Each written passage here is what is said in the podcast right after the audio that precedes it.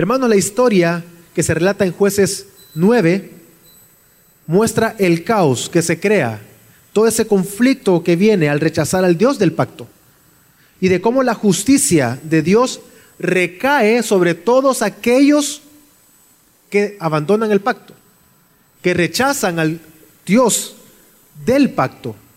Hasta este momento nosotros en el libro de jueces hemos visto cómo Dios ha mostrado su paciencia y su misericordia una tras otra, tras otra vez. Amén. ¿Cuántos han notado eso? Dios ha mostrado mucha paciencia con el pueblo. Ha tenido tal misericordia, tal paciencia, que cada vez que el pueblo se prostituía delante de otro Dios y clamaba que hacía Dios, levantaba un juez. Y ha levantado un juez. Y la historia de todo el libro no termina. Dios seguirá levantando otro tras otro juez. ¿Por qué Dios hace esto? Si algo que yo me pregunté cuando estaba leyendo eh, eh, eh, todo el, capítulo 9 y reflexionando en todo lo que hemos aprendido a través de los diversos pastores, los cuales Dios nos ha hablado a través de ellos y cada uno de ellos, yo de verdad me, me surgió una pregunta sincera en mi corazón. Yo le decía, Dios, ¿cómo es posible que tú seas tan paciente? No entiendo. Mi mente no logra entender por qué ante nuestros pensamientos, ante nuestra maldad, ante esos pensamientos que muchas veces son perversos y de los cuales nosotros nos avergonzamos, esa forma de hablar entre nosotros muchas veces, la forma en cómo vivimos. Y si vemos al mundo que está sin Dios, esa perversión tan terrible, no entiendo tu bondad. Pero si hay una doctrina que a mí me ha ministrado y que he podido ver, una de las tantas, es entender que Dios es justo. ¿Por qué? Porque la justicia de Dios me muestra muchas cosas. Primero, que Dios es justo al pacto que Él ha hecho con sus hijos. Y es salvarlos. Y es no olvidarse de ellos, no abandonarlos, sino que perdonarlos.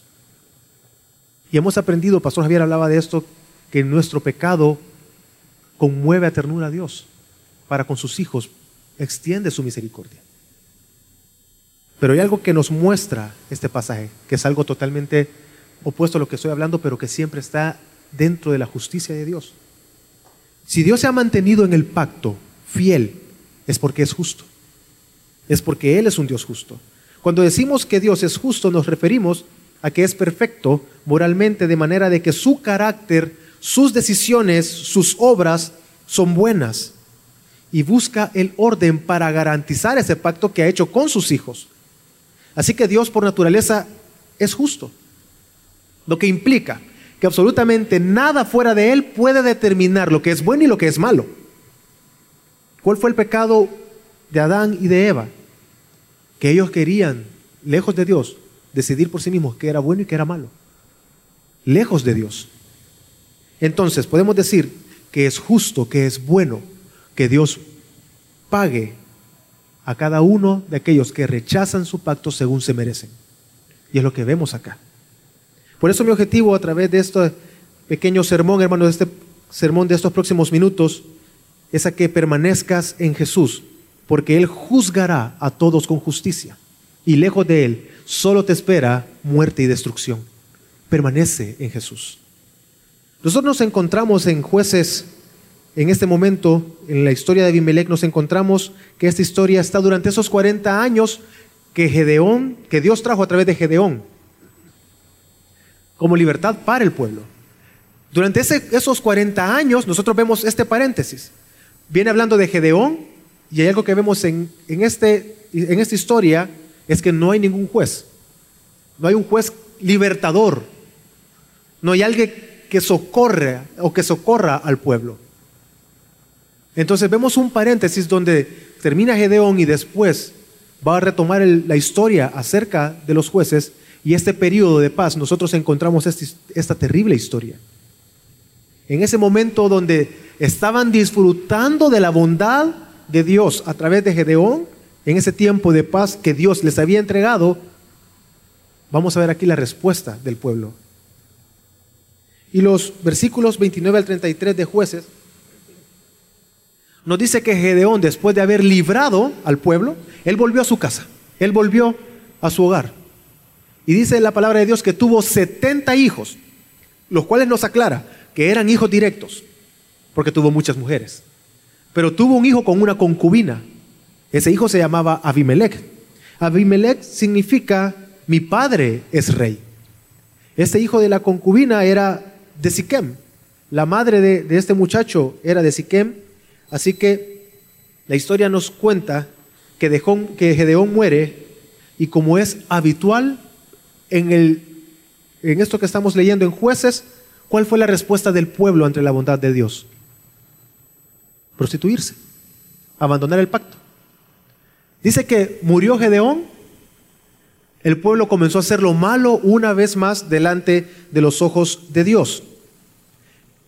Y dice, ve el versículo 33, que hicieron, 8.33, dice que hicieron a Baal Berit su Dios.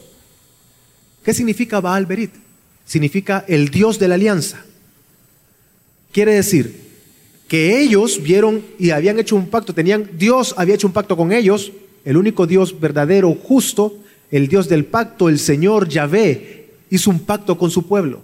Y después de librarlos, por cuanto Él es justo y se mantiene fiel al pacto, los salva, ellos dicen gracias, te damos la espalda y buscamos hacer otro pacto con Baal Berit, el Dios de la alianza o el guardián del pacto. ¿Ve lo terrible de eso? Ellos tenían un pacto con Dios, pero ellos decidieron hacer un pacto con un Dios falso. Se volvieron a la prostitución y por si fuera poco, no solamente eso, nos dice el texto de que ellos no mostraron bondad, así como recibieron de parte de Dios bondad, por cuanto Dios es justo y se mantiene fiel al pacto, ellos no mostraron esa bondad para con los hijos de Gedeón, para con Gedeón y su familia. Y es lo que nosotros vemos en los versículos del 1 al 6. Vemos a Abimelech, el hijo de Gedeón, de la concubina, nos cuenta la historia de que Abimelech se dirigió a Siquem y se reunió con los parientes de su madre y les preguntó, ¿qué es mejor para vosotros? Que todos los hijos de Jeroboal, 70 hombres, reinen sobre vosotros o que reine sobre vosotros un solo hombre. La verdad es el versículo 2. Hay cierta lógica ahí. Él les está diciendo, ¿qué prefieren? ¿Que 70 cabezas les estén diciendo qué hacer o que un solo hombre los dirija? Y ese único hombre que soy yo, dice, soy de ustedes, soy hueso de su hueso, soy familiar y soy también igual que ustedes de Siquem. ¿Qué prefieren? La gente de Siquem escuchó, valoró y dijo, ok, sí, está bien, unámonos a Abimelech. Y para apoyarlo lo que hicieron fue entregarle 70 monedas de plata del templo de Baal Berit. No solamente rechazaron a Dios, hicieron un pacto, sino que utilizaron el mismo dinero de la idolatría del templo de ese Dios para matar a los descendientes de aquel que Dios había levantado para liberarlos. Entonces Abimelech nos cuenta la historia que con este dinero contrató gente indigna, dice. Y se dirigió a donde sus hermanos y comenzó a matarlos. Comenzó a matarlos y a todos en una sola piedra. Y trate de pensar en eso. Con lo difícil que muchas personas relatan que han estado en guerra o diferentes circunstancias, de matar a una persona, de quitar una sola vida, este hombre quitó 70 vidas, dice el texto. Él mató uno tras otro de sus hermanos, no le bastó otro, otro, otro, hasta 70. Piensa en ese sadismo en él, en esa ambición de él de, de querer gobernar, que no le importó matar a sus hermanos por lo que él deseaba. Y cuando vemos a Gedeón en la historia, cuando se le ofrece el reino, él al menos, sabemos que elaboró un efod y que delante de ese efod el pueblo se prostituyó. Entendemos, pero pensemos, aunque sea Gedeón, cuando se le ofreció el reino y le dijo, ¿por qué no tú gobiernas sobre nosotros? Gedeón al menos reconoció y dijo, no, no, no, Dios gobierne sobre ustedes. Es Dios quien debe de reinar, es Dios quien reina sobre ustedes. Es Dios quien los guía, es Dios quien es el soberano, es Dios quien los está librando vez tras vez. Aquí vemos algo puesto con Abimelech. Abimelech, después de haber matado a cada uno de sus hermanos, él usurpó el lugar de Dios. Él usurpó el reino. Pero también el pueblo había escogido sobre sí a un rey que reflejaba la profunda perversión en la que ellos estaban. El pueblo escogió a Abimelech como rey y vemos eso y nos hace ver la profunda maldad que había en Siquem, que había en el pueblo de Israel. Que viene ellos y escogen a un rey tirano, que es totalmente injusto, indigno, porque estaba rodeado de gente indigna, y que había asesinado a sus hermanos y sus manos estaban manchadas de sangre por la muerte de sus, de sus hermanos. Lo que nosotros estamos viendo acá es que Dios simplemente dejó que siguieran el curso. Ustedes siguen tercamente abandonando mi pacto. Continúen. ¿Ok? Sigan. Continúen. Eso está como ver las bolitas de nieve que creo que, no sé si será cierto, pero queremos en las caricaturas, cuando las sueltan y comienza a, a caer, a caer, a caer, ¿qué pasa con esa bolita de nieve? Se hace grande, al punto que ya después nadie la puede detener. Es lo que estaba pasando acá. ¿Ok? Sigan. Continúen, escojan a quien quieran. Dios simplemente dejó que ellos siguieran su curso. Ellos rechazaron a Dios, ok, me rechazaron, hicieron un pacto con Baal Berit, el Dios de la alianza. Los dejo, matan, escogen a un rey asesino. Vamos a ver a dónde los lleva esto. Veamos a dónde te lleva tu vida lejos de Dios. Veamos a dónde te llevan tus decisiones lejos de Dios. ¿Dónde te llevan tus acciones lejos de Dios? ¿Dónde creen que te, te van a llevar, hermano? ¿Dónde crees tú, amigo, que te van a llevar a aquellas decisiones que tomes lejos de Dios? Entonces, pero vemos algo acá. En los versículos del 7 al 21, la, la historia continúa y nos dice que Abimelech no mató a todos sus hermanos. Uno logró sobrevivir porque se le anunció, se le dijo lo que iba a pasar. Era el hijo menor de Jeroboal. Él logró sobrevivir y yo trato de pensar en esto. Él ya había perdido el control matando a, todos sus hermanos. Tal vez no los conocía a todos, pero suponiendo que los conocía a todos, ¿cómo no se dio cuenta que faltaba uno? Estaba tan ciego y sediento mientras estaba matando y asesinando que no se dio cuenta. Él la estaba descuartizando, estaba degollando, como sea que los haya matado, ya ni miraba rostros, no miraba nada, él solo para él era carne a la cual estaba metiendo un cuchillo. Perdón por lo gráfico, pero, pero tiene un propósito. Quiero llevarlos a ver algo. Tal sadismo en él no lo hizo percatarse de que alguien había sobrevivido, de que había alguien que probablemente podía usurpar el trono de él y que era una amenaza, porque los mató porque miraba a sus hermanos una amenaza. Miraba en sus hermanos hijos directos que eran los, heredar, los herederos legítimos por linaje, y él era el último. Si rey Felipe cuesta que, o los reyes estos ingleses, que son pocos, luchan por ver quién va a ser el sucesor. Ahora imagínense esperar 70 personas para tomar el trono, que era lo fácil y lo rápido en su ambición de poder, matarlos a todos. No se fijó y nos cuenta la historia de que Jotam, quien fue quien sobrevivió, se paró en el monte Gerizim.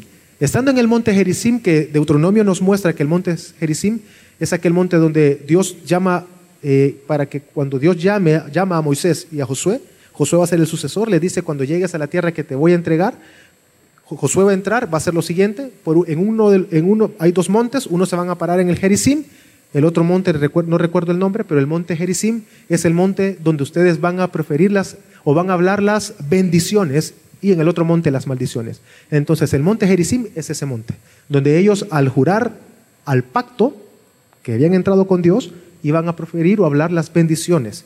En ese monte se para Jotam y le dice una fábula que refleja la realidad que ellos estaban viviendo, Siquem con Abimelech, donde él dice que habían unos árboles que estaban buscando a un rey.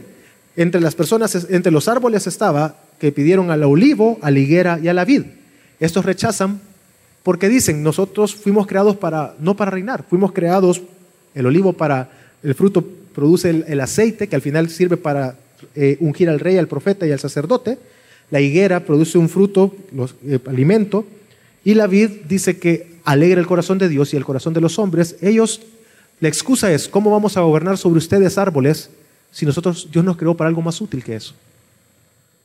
Y la fábula sigue y dice de que los árboles no satisfechos buscan a un gobernante y encuentran a la zarza. Sé el rey sobre nosotros.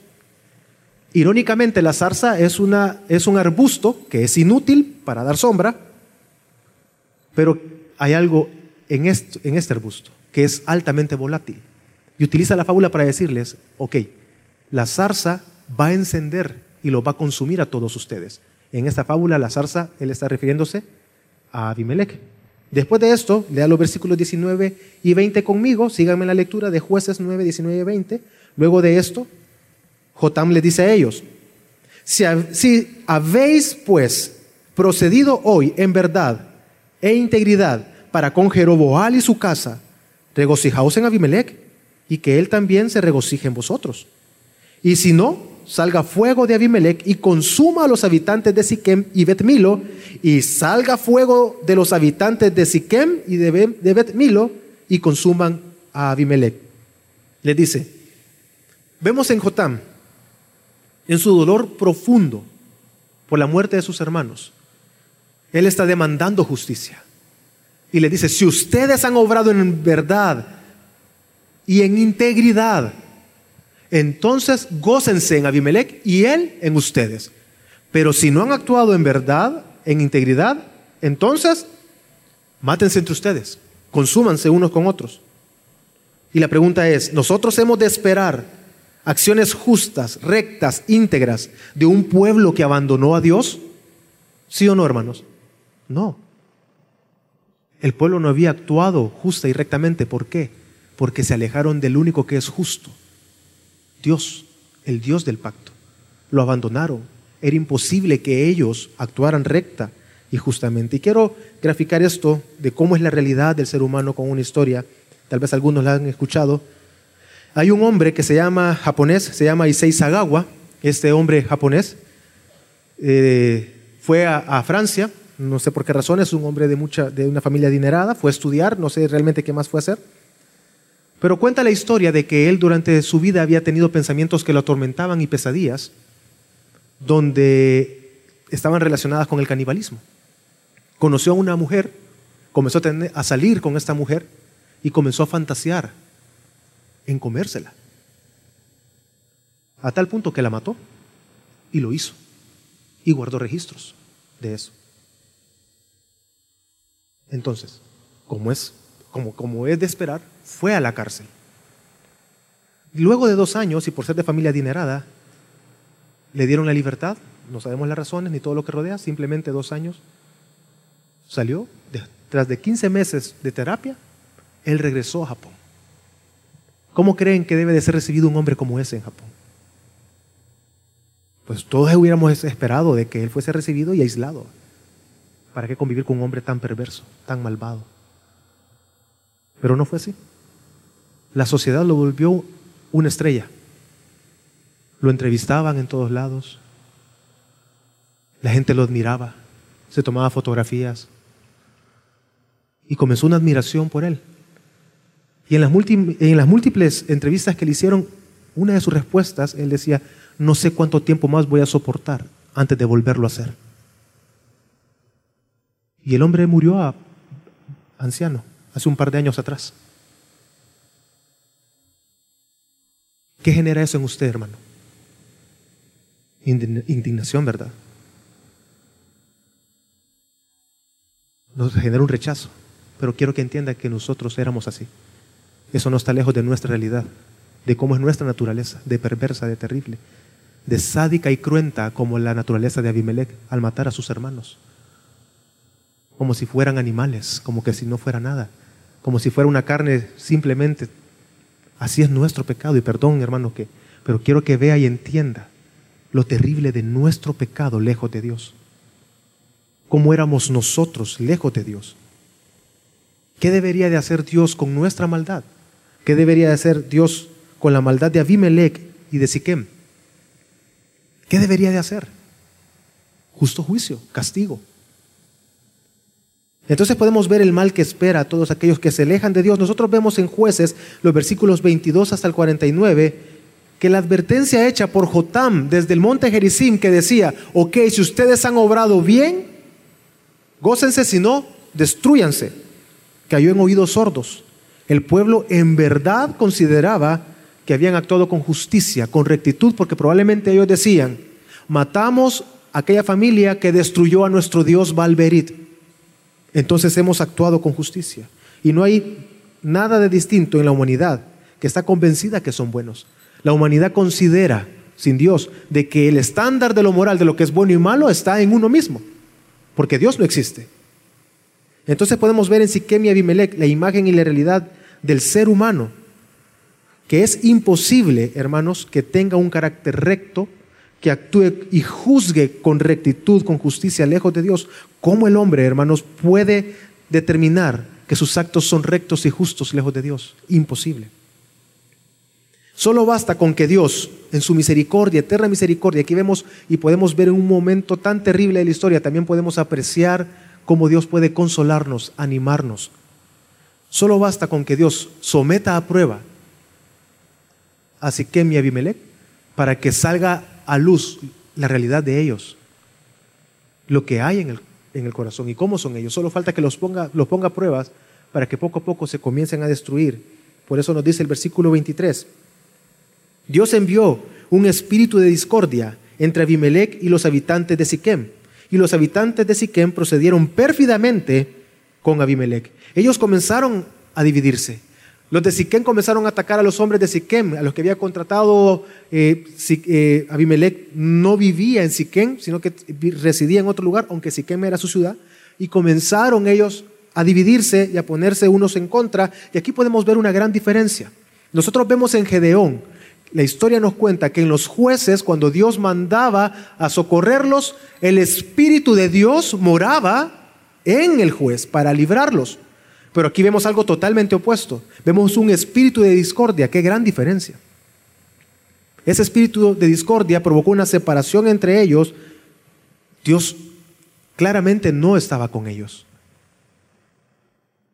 Dice el versículo 45 y 46 que envió este espíritu precisamente para que viniera la violencia hecha a los, creo que es el 24, perdón, que viniera la, violencia hecha a los 70 hijos de Jeroboal y recayera la sangre de ellos sobre su hermano Abimelech que lo mató y sobre los habitantes de Siquem que fortalecieron las manos de él para matar a sus hermanos. Dios envió este espíritu para que viniera sobre ellos el justo pago por su maldad.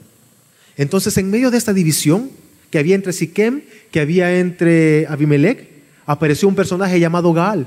Este Gaal llegó reclamando el trono y dijo, bueno, yo soy heredero al trono, ¿quién es Abimelech para que gobierne sobre nosotros?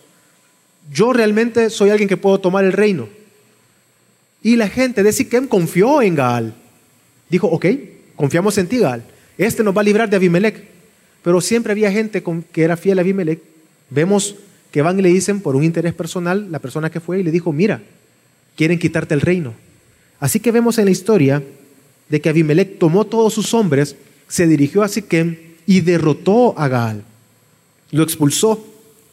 Y ante la traición de Siquem, porque Siquem lo traicionó uniéndose a este hombre, ¿qué podemos esperar de un hombre que mató a su familia? La historia nos dice, el 45, peleó Abimelech contra la ciudad todo aquel día, capturó la ciudad y mató a la gente que había en ella. Entonces arrasó la ciudad y la sembró en sal. Lo que estaba pasando acá, hermanos, la sal en el Antiguo Testamento tiene muchos usos. La sal es un símbolo, en, eh, eh, en este caso, que representa el pacto, es un símbolo del pacto. Así como el anillo es el símbolo entre el matrimonio de un hombre y una mujer, podemos ver que la sal es, ese símbolo, es ese símbolo del pacto que hay entre un Dios y su pueblo, y claramente había un pacto entre eh, Abimelech y Siquem, lo cual se había acabado. ¿Por qué? Porque Siquem los habían traicionado a Abimelech. Así que utiliza la sal para maldecirlos, pero también el exceso de sal sobre una tierra vuelve la tierra una tierra infértil. Es decir, era una tierra la cual no podía ser utilizada para sembrar, para comer, para vivir. Era una tierra inútil. Y la historia no termina ahí. Nos dice que algunos habían quedado con vida. Al escuchar esto, que Abimelech había destruido, él había esperado que la gente se calmara, que saliera a los campos a volver a las cosechas y, aprovechó ese momento de ellos de distracción, los mató. Muchos escucharon que Abimelech los estaba matando, así que dijeron, huyamos. porque este hombre nos va a destruir. Y comenzaron a huir y estando en la torre, dentro de la torre o, cerca de la torre había un lugar que ellos consideraron que era más seguro y era la fortaleza de su dios Baal Berit. Entonces ellos, en lugar de clamar al dios del pacto, ellos huyeron a la fortaleza de su dios. Y ellos tal vez pensaron que iban a sobrevivir.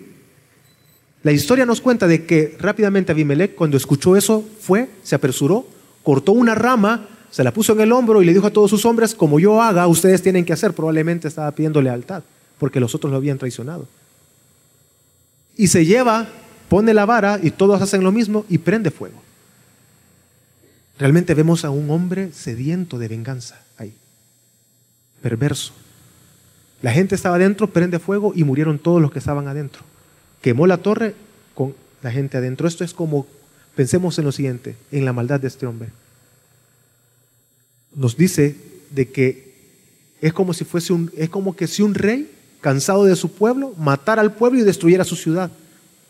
No tiene lógica. Pero él estaba tan descarriado, lejos de Dios, a diferencia de su padre, que no lo pensó. Entonces la historia sigue contándonos y nos muestra el justo pago que recibe todos aquellos que rechazan a Dios. Abimelech, en su insaciable deseo de poder, fue a otra ciudad, del 50 en adelante estoy en esa, en esa parte, hermanos.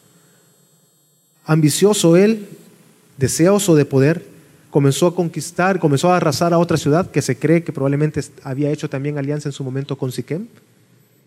Comenzó a arrasar la ciudad y la gente de la ciudad toda huyó hacia la fortaleza, hacia la torre que estaba en el centro de la ciudad. Abimelech, probablemente ya confiado de quién era él, se acercó a las puertas y dice que había una mujer que lo vio, soltó una piedra de molino, rajó su cabeza, pero no fue suficiente para matarlo, sino que él dijo a su escudero, mátame, no sea que digan que una mujer lo mató. Curioso porque quedó registrado. Y todos sabemos que una mujer lo mató. Vemos ahí que él estaba huyendo de, de su realidad. Él quería huir de su castigo. Él quería evitar la vergüenza por su castigo. Y el problema no es que sea una mujer, sino por temas culturales. Ellos miraban, no porque la mujer fuera menor, sino un tema cultural. Que un guerrero, y él me imagino que pensó, yo como un gran guerrero que soy, ¿cómo voy a morir de esta manera tan, no sé, sin trascendencia? Pero él trató de huir de la vergüenza que ocasionó su propio pecado. Y lean conmigo, síganme en la lectura, en los versículos 56 y 57. Así pagó Dios a Abimelech por la maldad que había hecho a su padre al matar a sus setenta hermanos. Dios también hizo volver sobre sus cabezas toda la maldad de los hombres de Siquem, y vino sobre ellos la maldición de Jotam, hijo de Jeroboal. Así pagó Dios. Así que, hermanos, pagó. Dios es justo. Es que Dios es recto, perfecto. Por cuanto Él es justo, Él se mantiene fiel al pacto y salva a sus hijos. Pero aquellos que tercamente continúan en alejarse constantemente y aquellos que lo rechazan, han tenido tiempo. ¿Y Dios qué? Paga, porque es fiel al pacto. Dios es ese fiel justo, que muestra justicia pagando a cada quien según se merecen. Pero hermanos, de verdad, en medio de este caos podemos ver la misericordia de Dios, la paciencia de Dios. ¿Por qué? Pensemos en otras historias bíblicas. Si o no que vemos muchas historias bíblicas en la cual muchas personas perversas mueren al instante? Usa, si no me equivoco, alguien que me corrija, me lo dijeron en la mañana y no lo busqué, ahorita estoy pensando en ello. El que puso las manos en el altar, ¿se acuerdan de esa historia? Que estaban trasladando el arca y se iba a caer. ¿Qué fue lo que hizo él? Puso las manos. ¿Y qué pasó con él en ese instante? ¿Por qué? Desobedeció. Él creía que sus manos estaban limpias, o por lo menos creía que eran más limpias que el suelo, pero murió. Pero ¿por qué Dios podía haber matado a Abimelech al momento de matar a sus, a sus 70 hermanos? ¿Dios pudo haber cortado la vida de Abimelech ahí? Sí. Incluso un hombre tan perverso como él tuvo tiempo para el arrepentimiento. Hermanos, tú tienes tiempo para el arrepentimiento. Todos nosotros tenemos tiempo para el arrepentimiento. Hoy es el tiempo de arrepentirnos de nuestros pecados. Vemos la gracia y la misericordia de Dios. Aquello que entendemos por tardanza, realmente es la paciencia y la misericordia de Dios que está dando tiempo para que nosotros vengamos ante Él. Esta historia nos muestra su misericordia destruyendo e invalidando el pacto que Israel había hecho con Baalberit. Vemos a Dios desde el momento que comenzó a dividir, puso una división entre quién, entre Siquem y Abimelech, el Dios del pacto, que es el único y verdadero, estaba invalidando el pacto falso, erróneo, que los llevaba a la destrucción a ellos. Y por amor al pueblo, aquella maldición, escuchemos, aquella maldición que Jotam dio en el monte Jericín, esa maldición sobre el pueblo, si lo pensamos bien, vino a ser bendición para el pueblo. Porque Dios extirpó la maldad en medio de ellos. Dios quitó la maldad para evitar que ellos se continuaran destruyendo. Hay personas que se preguntan y cuestionan, ¿dónde está Dios? Si Dios existe, ¿por qué hay tanta maldad? Esas no son las preguntas correctas. Es por cuanto Dios existe, y podemos afirmar, por cuanto Dios existe, es que el mundo no se ha destruido. Es por cuanto Dios existe que la maldad encuentra un límite. Hermanos, si nosotros, si Dios por un sola, una sola fracción de segundo dejase de tener o ejercer su poder sobre nosotros, fuera más que suficiente para destruirnos por tanta maldad. Pero Dios es tan misericordioso, lleno de gracia, de amor, que te da tiempo para el arrepentimiento, para que reflexiones tus pasos. Y así como vemos que Jotam anunció esta maldición para el pueblo, si lo pensamos bien, a rasgos generales, a través de esa maldición que él habló, se volvió una bendición porque el pueblo fue extirpado de toda esa maldad. Así el Evangelio es para nosotros hoy. El Evangelio es anunciado cada domingo desde este púlpito vez tras vez, anunciando lo que te espera si te alejas de Dios. Y anunciando a aquellos que somos hijos de Dios la necesidad que tenemos de nuestro Salvador. ¿Cuánto necesitamos a nuestro Dios y Salvador? Y las escrituras nos muestran, hermano, que solamente Jesús es ese juez justo. Porque preguntémonos, ¿cómo escapamos de la muerte? ¿Cómo esta historia de este japonés tan terrible que muestra la realidad del ser humano, cómo escapamos de esa realidad? ¿Cómo escapamos de las injusticias? ¿Cómo escapamos de vivir de una manera indigna? Únicamente en Cristo Jesús. Y quiero que me acompañen, hermanos, a primera de Juan 3. Voy a leer los versículos 4 al 10. Primera de Juan 3 del versículo Primera de Juan 3 de los versículos 4 al 10. Las escrituras, hermanos, nos muestran que solamente Cristo Jesús es ese juez justo Solamente por medio de Él realmente tú y yo podemos escapar de nuestra vida de maldad y podemos obrar justamente. Dice el versículo 4, voy a leer hasta el 4 y 5 leeré. Todo el que practica el pecado practica también la infracción de la ley, pues el pecado es infracción de la ley. Ustedes saben que Cristo se manifestó a fin de quitar los pecados y en Él no hay pecado. Todo aquel que practica la maldad, ese no es de Dios. Está violando la ley de Dios, está infringiendo la ley porque la infracción de la ley es pecado. Pero todos sabemos, hermanos, que Dios se manifestó, el Hijo se manifestó a fin de quitar los pecados del mundo. Pero nos dice algo espectacular ahí, que en Él no hay pecado. En el Hijo no hay maldad. Por eso Él obra justa y rectamente. Aquel Dios justo, aquel Dios del pacto, Yahvé, el Dios del pacto que guardó a su pueblo con amor, con misericordia, dando y pagando el justo castigo que se merecían aquellos que lo abandonaron, con el propósito de preservar a su pueblo y su pacto, ese Dios de amor lo vemos en Jesús, que nos da la oportunidad para venir a Él sin ser rechazados, sin ser destruidos, sin recibir el pago que merecemos por nuestra maldad. Si no recibimos gracia, recibimos misericordia, perdón, amor, benevolencia. ¿Acaso hay algún hombre que pueda decir en sí mismo que en él, que él puede obrar justamente? ¿Acaso hay un hombre que pueda decir, yo soy recto, yo soy justo? Ninguno. Solamente nuestro Señor y Salvador. Entonces, ¿cómo el hombre, una vez más, puede escapar del pecado, de las injusticias y por ende de la muerte eterna? ¿Cómo puede permanecer practicando las obras de justicia? Pensemos lo siguiente, que voy a, voy a leer esto ahorita. Vemos en Gedeón que el Espíritu de Dios moró en él.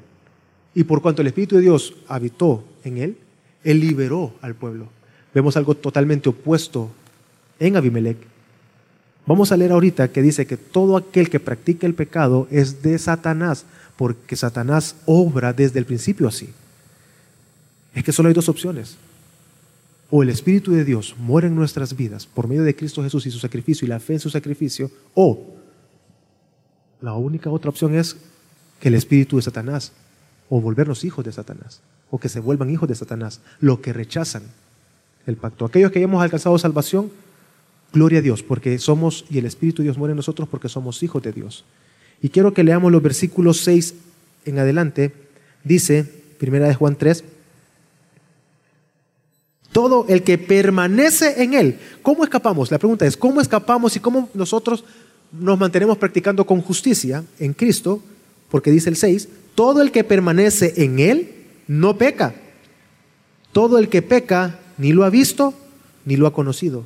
Hijos míos, que nadie los engañe. El que practica la justicia es justo, así como Él es justo. El que practica el pecado es del diablo, porque el diablo ha pecado desde el principio. El Hijo de Dios se manifestó con este propósito, para destruir las obras del diablo. En Cristo Jesús podemos confiar. Hemos sido libres del pecado. En Él podemos permanecer practicando la justicia. Y si tú nos visitas por primera vez, te pido que no seas terco. Que así como Jotán anunció al pueblo la maldición de Abimelech y de Siquem y su destrucción, y tuvieron tiempo para arrepentirse, pero llegado el momento que pudo haber sido el mejor para pedir ayuda, cuando Abimelech estaba a punto de matarlos, ellos en, en lugar de clamar al Dios del pacto, ellos se refugiaron en la fortaleza de Baalberit. Si tú estás aquí hoy, no creas que tú no vas a rendir cuentas delante de Dios o que no vas a recibir el pago por tus acciones. Dice Romanos 2, el 6, hablando de Jesús, que pagará a cada uno conforme a sus obras. Y el versículo 8 de Romanos 2 siempre. A los que son ambiciosos y no obedecen a la verdad, sino que obedecen a la injusticia, les espera ira e indignación. Pero ahí vemos también la gracia y misericordia de Dios hoy que hay tiempo. Hay tiempo para el arrepentimiento. Este hombre que les conté murió de anciano.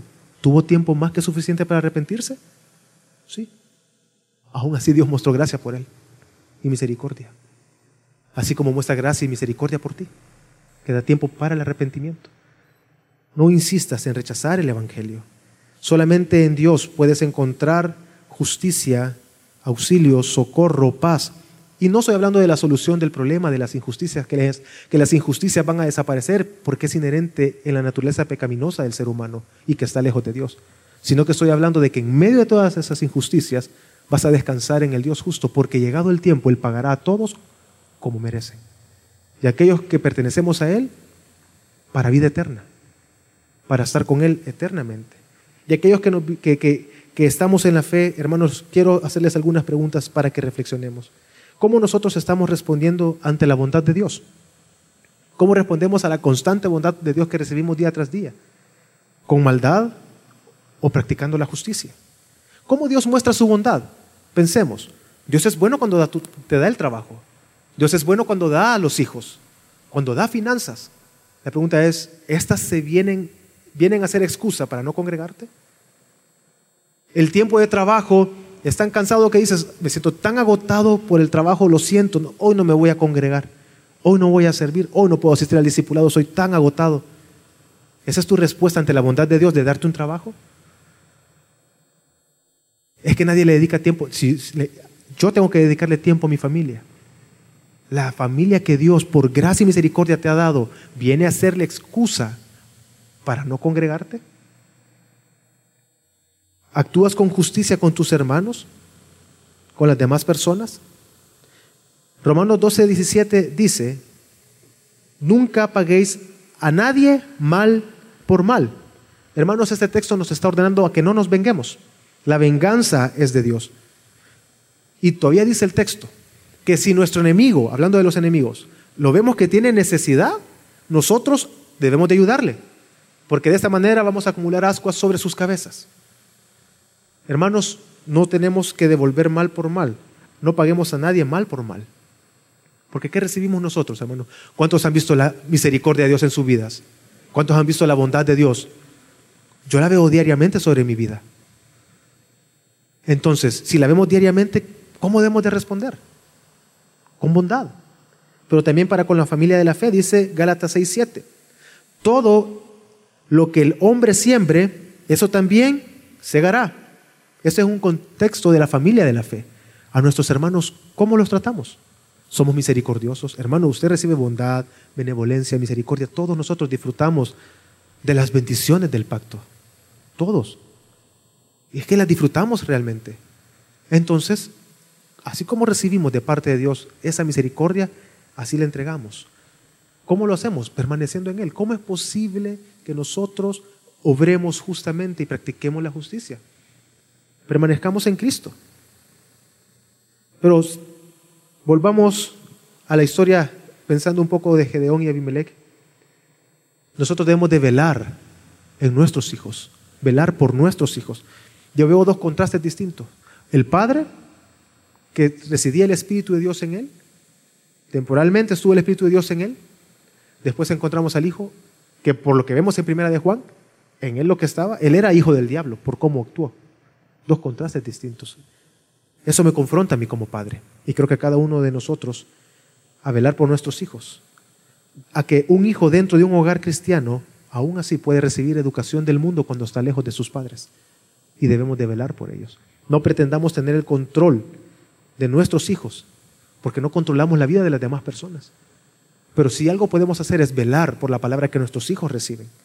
Más bien debemos en total dependencia reconocer que el único que puede salvar a nuestros hijos es Dios.